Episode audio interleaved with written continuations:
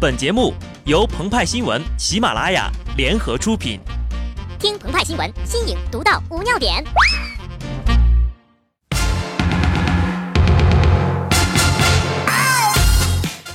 本文章转自澎湃新闻《澎湃联播，听众朋友们，大家好，我是极致的小布。鹏鹏他曾经以为你在南方的艳阳里大雪纷飞，这只是一句单纯装文艺的民谣歌词，谁知道呀？这个冬天它竟然变成了现实。派派也曾经以为哪儿凉快哪儿待着去，只是单纯的表达了敷衍嫌弃之情，谁知这个冬天，它竟成了最恶毒的诅咒。连日来，我国多地受到了强冷空气的影响，气温骤降，飞雪连天。这种天呢，就算太阳再好，那也只是速冻箱里的灯管。加上四五级的大风，我就想问一句：你经历过绝望吗？身在上海的朋友表示，零下七摄氏度的清晨，从被窝里出来的那一秒，他仿佛触碰到了天堂。听到这儿呀。东北的朋友不屑地说：“俺们这嘎零下三四十呢，你们那儿才零下才冒个头，简直是夏天呐！”上海的朋友笑了笑说：“我们说的是室温。”截至二十四号晚上十点，上海供水热线电话已经接到了一点一万次市民反映水管被冻住的报修电话。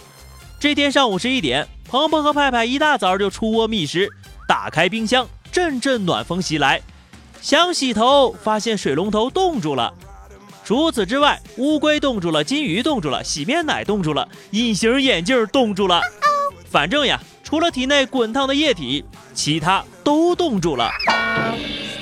就这些个场景呀，直接可以给闪电侠里的冷冻队长拍番外了。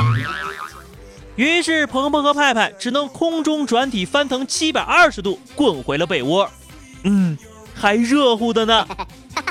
拥有了被窝，就等于拥有了全世界，再加上一个 WiFi，那全世界的雪景就尽收眼底了。全国各地哪里的雪下的最多最大呢？答：朋友圈儿。在这里呢，首先要祝贺一下广州的朋友们。据气象部门介绍，这是新中国成立以来，广州城区首次出现飘雪。广州郊区上一回下雪。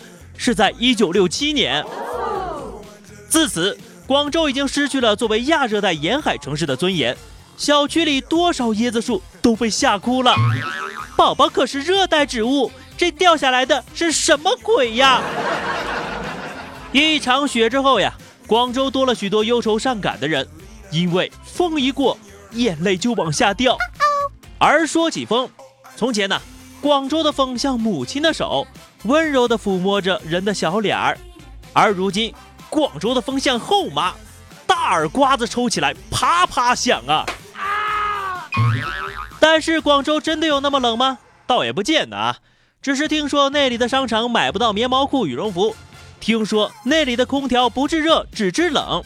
人们都说东京热，但去过广东某个城市之后，你就会知道哪里才是真的热。所以说。看南方人看雪，比看下雪更有意思。在北方呀，雪都是不受待见的，因为大雪会导致道路封堵、房屋垮塌。雪人都是以吨和米计算的，是用堆和刨来形容的。但在南方呀，每一粒雪花都是瑰宝，每一颗、每一厘米都值得精心揉捏、永久珍藏。也许你的祖先没有给你留下来康熙一六八三年、道光一八三五年、光绪一八七七年和光绪一八九三年的雪，但是几十年之后，你可以自豪地跟子孙炫耀了。看，这个是新中国二零一六年的雪。要说这雪在南方有多稀罕啊，看看重庆人民就知道了。寒潮给重庆带来了二十年来的第一场雪。重庆市九龙坡区警方在三十三条主要路段查获堆有车顶雪人的车一百三十六辆。据了解呢，被警方查获扣留的一百三十六个雪人大多来自山上，他们的造型多样，表情迥异，甚至有的还穿衣戴帽，一不小心引领了冬季时尚的潮流。